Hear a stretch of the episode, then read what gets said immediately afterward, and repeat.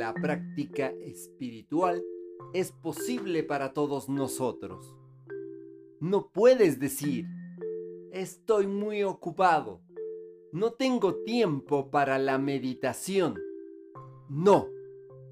Al caminar de un terreno al otro, de un edificio al otro, al desplazarte del bus a tu oficina, siempre puedes disfrutar de un paseo consciente, recrearte de cada uno de tus pasos.